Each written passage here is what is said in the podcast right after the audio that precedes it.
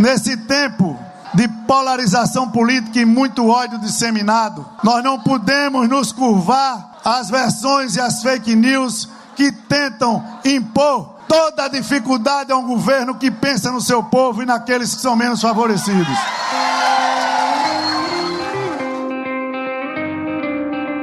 Este é o presidente da Câmara dos Deputados, Arthur Lira, um dos pilares de sustentação do governo de Jair Bolsonaro. Aliado de primeira hora do atual presidente, Lira foi responsável por acelerar e ajudar a aprovar o famoso pacote de bondades antes do pleito presidencial, com o intuito de ajudar na eleição de Bolsonaro. O Senado aprovou em dois turnos a PEC que cria um pacote de bondades em pleno ano eleitoral. No texto final, os senadores elevaram o custo em mais 2 bilhões e meio de reais para atender taxistas. No entanto, assim que foi proclamado o resultado das eleições, Arthur Lira foi o primeiro a parabenizar Lula pela vitória. A vontade da maioria manifestada nas urnas jamais deverá ser contestada ao presidente eleito, à Câmara dos Deputados lhe dá os parabéns e reafirma o compromisso com o Brasil. Segundo fontes do Palácio do Planalto, a pressa de Lira em parabenizar o presidente eleito foi criticada por Jair Bolsonaro, que entendeu o movimento como uma pulada de barco do parlamentar. Lula e Lira vão se reunir nesses próximos dias em Brasília para negociar a transição de governo e a relação com o Congresso. Presidente eleito Luiz Inácio Lula da Silva vai para Brasília para tratar da transição em reuniões com o presidente da Câmara, Arthur Lira, e do Senado, Rodrigo Pacheco, que querem permanecer nos cargos que estão agora. Eles querem se manter na presidência do Senado e da Câmara.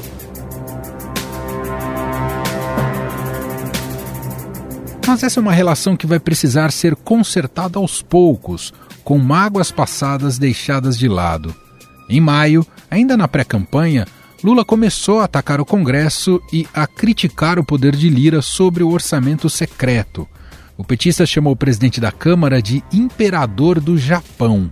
E o atual presidente da Câmara, ele já quer tirar o poder do presidente para que o poder fique na Câmara dos Deputados e ele haja como se fosse o imperador do Japão. Ele acha que ele pode mandar, inclusive administrando o orçamento. E o orçamento tem que ser administrado pelo governo, que é para isso que o governo é eleito.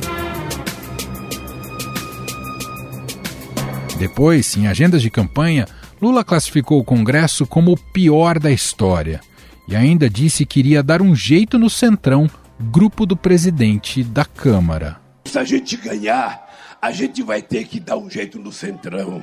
A gente vai ter que mexer no orçamento secreto. A gente vai ter que cumprir o salário da enfermagem nesse país. A gente vai ter que melhorar o piso dos professores.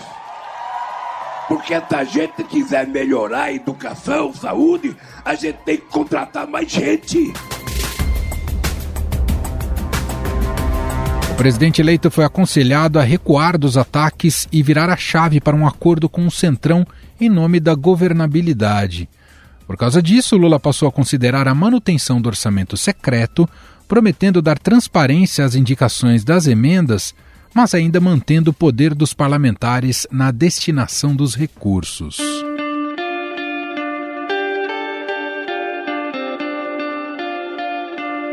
No entanto, Lula enfrenta a resistência dentro do grupo que o apoiou nas eleições, como o senador Renan Calheiros.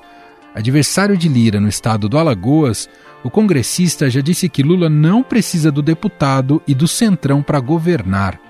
Mas o governo petista já está atrás de mais apoio. O tempo é curto. Lula quer iniciar de imediato as conversas com o Centrão e vai pedir apoio de alguma das maiores siglas, MDB, PSD e União Brasil. Se embarcarem no novo governo, o PT salta dos 122 deputados eleitos da coligação para 265 e passa a contar com a maioria da casa.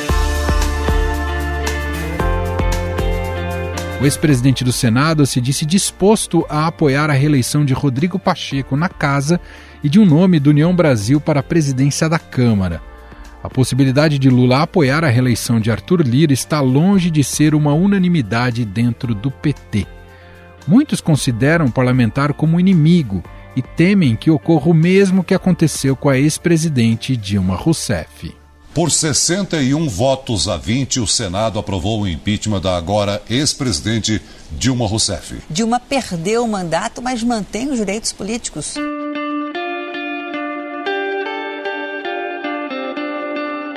Recentemente, a presidente do PT, Gleisi Hoffmann, afirmou que a bancada não terá candidato ao posto hoje ocupado pelo deputado. A avaliação é que o passado mostra que o desgaste da disputa não fez bem ao partido. Os partidos que formam a coligação em torno do presidente eleito Luiz Inácio Lula da Silva cogitam abrir mão da disputa pela presidência da Câmara no início do ano que vem para que a gestão de Lula tenha mais governabilidade.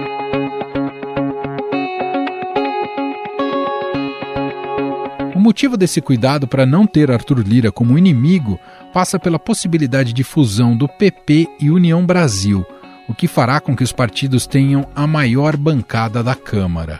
Qual é a ideia? É fazer uma fusão partidária. Pega o União Brasil e funde com o PP e cria aí, se isso der certo, a maior força política do parlamento brasileiro para a próxima legislatura.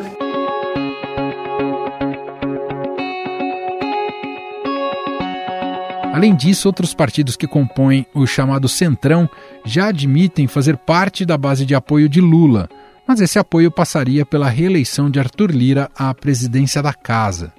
Com isso, o petista teria cerca de 223 deputados a seu favor e 92 independentes, que podem pender ou não para o seu lado. No Senado, Lula teria 35 congressistas na sua base de apoio e 22 que poderiam apoiar o governo, dependendo da pauta. E para a gente falar um pouco mais sobre esse assunto, as conversas entre Lula e Arthur Lira e seus interesses mútuos, a gente vai bater um papo a partir de agora com o repórter do Estadão Daniel Vetterman, que cobre o Congresso Nacional em Brasília. Olá, Daniel, tudo bem? Seja muito bem-vindo, como vai? Tudo certo por aqui, Manuel, e por aí? Tudo bem. Bom, agora o presidente eleito Luiz Inácio Lula da Silva, em Brasília, começa a fazer reuniões, negociações, e claro que muito disso tem como perspectiva a sua governabilidade já a partir de 2023, mas tem também muitos interesses práticos a partir de agora, como garantir dinheiro para o Auxílio Brasil. Queria começar te ouvindo, o Vetterman, dessa aproximação do Lula com o presidente da Câmara, Arthur Lira. Vale a gente lembrar né, que o Lula criticou fortemente Lira ao longo da campanha, mas agora existe um clima um pouco mais ameno, dados os interesses de ambos. Então queria primeiro te ouvir um, de um retrato do que pode significar esse encontro, tanto para o Lula quanto para o Lira. Vetterman. Bom, Emanuel, é um casamento ou um interesse, né? Ainda não é um casamento, mas é um interesse prático dos dois.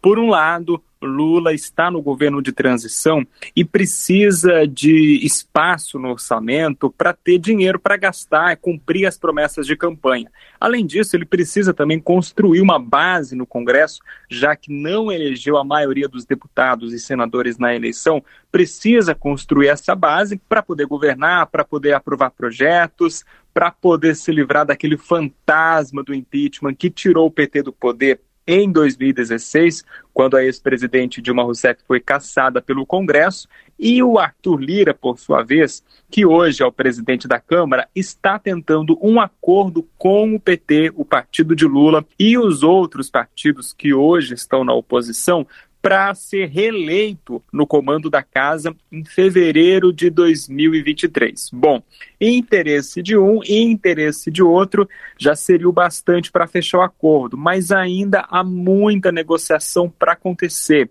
e a negociação precisa ser rápida. Porque entre os aliados de Lula há aqueles que não querem de jeito nenhum um apoio dele ao Arthur Lira. Por isso, o petista agora, essa semana, ele veio para Brasília para tentar negociar esse governo de transição e ele vai ter que definir ou abraça o Arthur Lira e o apoia para presidir a Câmara mais dois anos e assim consegue, garante uma certa governabilidade, ou lança uma candidatura de oposição, continua na oposição Arthur Lira e pode sofrer uma derrota. Derrota que custa caro para o PT. PT já aprendeu isso, né? Já foi derrotado em outras disputas na presidência da Câmara. A última delas foi contra o Eduardo Cunha em 2015 e a gente já sabe o que aconteceu depois. Na prática hoje, Vetterman, eu sei que tem muitas propostas na mesa, porque há sempre uma discussão jurídica, uma discussão econômica também. Qual é o modelo ideal para se viabilizar esse recurso extra para o Auxílio Brasil ou futuro Bolsa Família novamente no valor de 600 reais? Mas na prática hoje, do ponto de vista político, Lula teria alguma base para que essa PEC fosse aprovada e depende diretamente do Arthur Lira, é isso? Sem entregar coisa não tem, Manuel, né? Tem muitas propostas sendo discutidas, você foi muito claro nisso, tem PEC, tem medida provisória, tem deixar para resolver depois, mas independente de qual for a medida, o pacote técnico do Auxílio Brasil, Bolsa Família, das outras promessas, o Lula vai ter que negociar. E o grupo que hoje comanda o Congresso, que é o Centrão, aí liderado pelo Arthur Lira, Ciro Nogueira, que é ministro do governo Bolsonaro, mas vai reassumir o Senado em janeiro, Valdemar Costa Neto, que comanda aí o partido de Bolsonaro, não é um partido de maioria bolsonarista, é preciso deixar isso muito claro. Eles já avisaram: olha, tem disposição, tem apoio para aprovar essa proposta para liberar o governo Lula para começar a governar cumprindo as promessas, inclusive o Bolsa Família, mas vai ter que fazer um acordo político, vai ter que negociar.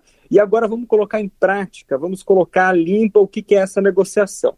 Manutenção do orçamento secreto, não tocar nas emendas que são caras, que são aí um cristal para o Centrão, né? Segundo, apoiar a reeleição de Arthur Lira e no Senado tem também o grupo do Rodrigo Pacheco que quer o apoio do PT. Lá está um pouquinho mais complicado a situação do Pacheco, porque o partido que apoiou ele, né, o partido do Bolsonaro que apoiou ele, já quer lançar um candidato próprio esse ano. Então Lula vai ter que decidir agora o que, que ele vai entregar. Ele vai entregar ministérios para o Centrão, sendo que o Centrão não fez parte da campanha eleitoral. Quantos ministérios? Por enquanto, a tática do Lula está sendo: ele entrega cargos no governo para os partidos que estiveram com ele na campanha, faz mais algumas concessões para o MDB, para o União Brasil, para o PSD, ele vê mais apoio nesses partidos e depois vai negociando mais devagar ao longo do tempo com o PP de Arthur Lira e com o PL. Leia-se, PL não de Bolsonaro, PL de Valdemar Costa Neto. O Valdemar Costa Neto deu uma entrevista coletiva em Brasília dizendo que é oposição ao governo Lula, mas tem uma briga ali no PL porque a ala bolsonarista quer manter assim, sem nenhuma concessão mas tem a turma ali que já esteve com o PT anteriormente, que fez campanha silenciosa para o PT nesse ano e que vai compor com o Lula, claro, a troco dessas negociações de cargos e de manutenção de recursos nas mãos dos parlamentares. O Lula precisa ter isso em mente, o quanto ele vai entregar e o quanto ele está disposto a aprovar, porque no Congresso desde que esse país existe, desde que o Congresso existe, é assim que funciona. Interessante você comentar isso, Vetterman, porque esses e figuras como você acabou de citar, o próprio Arthur Lira, que é o presidente da Câmara, mas Valdemar Costa Neto, que tem uma bancada super inflada a partir de 2023, né, 99 deputados eleitos, esses são os verdadeiros operadores profissionais da política. É isso, né, Vetterman? Com certeza. Tanto é que teve uma reunião da bancada do PT em Brasília, né? Tanto com os deputados atuais quanto com os parlamentares que vão tomar posse aí no ano que vem. E lá a conversa é o seguinte: o Lira está com boa vontade. Só que a boa vontade não é só por amor, né? É boa vontade para negociar. O deputado José Guimarães, que é um dos principais porta-vozes do Lula, junto ao Arthur Lira, comentou assim na reunião: olha, está com boa vontade até demais para o meu gosto. Ou seja, o Lira já chamou o PT, deve conversar com o Lula para negociar, é, não, talvez não um apoio explícito, isso ainda não está claro, embora exista essa possibilidade, mas pelo menos um acordo aí de cavalheiros que permita o governo começar sem ter aquele, aquela coisa de ser é, inimigo do presidente da Câmara, né? Porque o pior cenário para o Lula nesse momento seria assumir tendo o presidente da Câmara como oposição.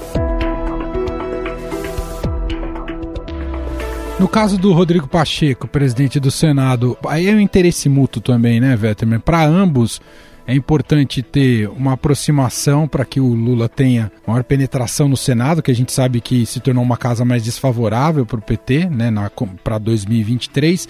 Mas o Pacheco tem amplo interesse em tentar, de alguma maneira, se reeleger, mas está mais difícil para ele, né, Vetterman? Com certeza, Emanuel. E olha só, o Pacheco, lembrando, não se manifestou na campanha eleitoral a favor de um ou de outro. A gente sabe que o PSD lá em Minas Gerais, que é o partido dele, a base dele, apoiou o PT explicitamente, subiu no palanque, fez campanha para o Lula, mas o Pacheco não quis se manifestar, né, declarou neutralidade, porque não queria contaminar a imagem dele de presidente do Senado. E também porque recebeu apoio do PT e do Bolsonaro para ser eleito na presidência do Senado. Então, qualquer movimento antes de ter o resultado na mão do segundo turno seria complicado, seria arriscado. Mas agora, depois do resultado, Emanuel, já dá para dizer que o Pacheco fez o L. Ele chamou o PT para conversar, inclusive já criou indisposição com quem é governista e aliado do Pacheco. Estão dizendo que o Pacheco criou uma confraria com o PT para aprovar a PEC da transição, que o Lula pede ao Congresso, né, que o Lula está tentando viabilizar ali com o Congresso. Por quê? Porque o PL já anunciou que quer ter candidato, o MDB que sempre esteve aí, historicamente, né, é, na maioria das ocasiões esteve presidindo o Senado, também está de olho nessa cadeira. Os senadores não precisam ser fiéis aos partidos para garantir o mandato, então até a posse vai ter mudança de senador, mudando de partido para outro, isso a gente pode esperar. Então, o Pacheco ele está se agarrando hoje no PT, no grupo de Lula, porque ali vê um possível aliado que né, deve aí garantir competitividade nessa disputa. Lá na frente ele pode atrair o Centrão, o PL, pode, mas no momento ele está se abraçando com o Lula, devem se reunir também em Brasília nessa semana e está se colocando à disposição para encabeçar essa negociação para abrir recurso orçamentário, né, liberar recurso orçamentário para o Lula cumprir as promessas de campanha. Mas se tiver um apoio claro do PT ao Pacheco na presidência do Senado, e também cargos para o partido dele, né, que é o Gilberto Kassab. Vetter, você tocou num ponto que é muito importante a gente destacar aqui, que é o orçamento secreto, né, um dos grandes temas dessas eleições, um dos grandes temas do debate público nacional, revelado aqui pela Casa, revelado aqui pelo Estadão. É, a gente não só mostrou como é que funciona o esquema, mas o quanto ele tirou o poder do executivo e turbinou o Congresso Nacional. A gente pode dizer que, de antemão, para 2023, o orçamento secreto deve funcionar de maneira muito parecida como foi nesse, nesse ano que estamos agora, Vetterman? Deve, porque o orçamento está blindado para 2023. Os parlamentares não aceitam abrir mão desse recurso. Vamos fazer uma matemática aqui, né, Emanuel? Grande parte né, dos investimentos federais e até parte considerável da manutenção dos órgãos públicos hoje está com o Congresso, está vinculado às emendas parlamentares. É aí que os parlamentares têm poder. Se eles perdem esse poder, eles vão querer esse poder de algum lugar, do executivo e o executivo não tem todo, tudo para entregar. Né? É, essa é a conta que eles fazem. Né? Se hoje eles perderem o 19 bilhões que está marcado, garantido, pelo menos reservado para o orçamento secreto em 2023, eles vão ter que ter esse 19 bilhões de onde? E aí o Lula vai entregar ministério no valor de 19 bilhões, ministério com esse orçamento para o Centrão, que tudo indica não vai, né? Não tem essa conta toda para fechar. É, então, para 2023, o orçamento secreto está blindado, digamos assim, né? O Arthur Lira, o Rodrigo Pacheco, eles agiram tanto na parte legislativa quanto na parte política para manter esse poder, para manter esse recurso, inclusive com acordos na oposição. Hoje, aliados de Lula já são padrinhos do orçamento secreto. A maioria está no centrão, ok, mas tem aliados de Lula que já são padrinhos do orçamento secreto e não querem perder poder. Não é apenas o Centrão que não quer perder esse poder, são os próprios parlamentares da oposição que agora estão vendo uma oportunidade gigante de ampliar essa participação no orçamento das emendas parlamentares, e aí se destaca o orçamento secreto por ser o maior, agora no governo Lula, né, para que esse poder se amplie. Então, então se discute, ninguém está discutindo acabar com essas emendas, ninguém. O que está se discutindo? Dar transparência às indicações, que é inclusive uma imposição do Supremo Tribunal Federal, distribuir melhor, ou seja, não ficar tudo com o Arthur Lira, com o grupo dele, mas distribuir melhor e vincular esses recursos a programas de interesse do governo também, para que não seja uma coisa estritamente no varejo, ali na, na, no interesse individual, municipal de cada parlamentar. E aí, uma longa discussão, a gente eh, deve esperar um novo formato do orçamento secreto, talvez com essa divisão um pouco mais racional. Isso vai trazer transparência real? Não é garantido. Isso vai fazer com que o orçamento agora seja planejado, encontre aí as desigualdades regionais do país, não é garantido, porque tudo vai estar submetido a quem hoje está no poder, quem hoje está no comando do executivo e também do Congresso. Para os anos seguintes, aí é, o governo eleito, Lula quer negociar um período de transição, reduzir um pouco do orçamento das emendas e aumentar o orçamento do executivo. Eu fazer uma última pergunta, Vetterman. Já está claro para você ou ainda é um tanto difícil de identificar quem efetivamente será oposição a Lula a partir de 2023, no, especialmente na Câmara dos Deputados? Vai começar com PL e PP se declarando oposição de começo. PP ainda é uma dúvida maior porque tem o Arthur Lira ali, né? O apoio pode ser mais silencioso. O republicano já declarou que estará na oposição, né?